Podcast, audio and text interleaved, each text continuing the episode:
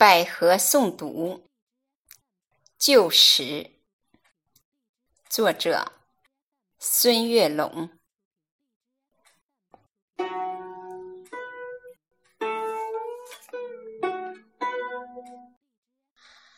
黄昏中，那朵槐花在风中轻摇，你把旧时的记忆。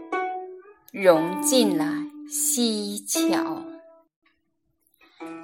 劳累的人们在田里插着秧苗，衣服镶嵌着汉字的云朵，沧桑的脸颊亲吻落魄的寂寥。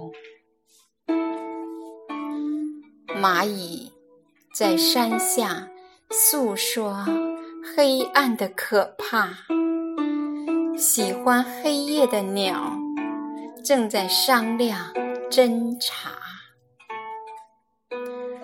风中的云朵羞涩成了红霞，立夏花白的老树长出了新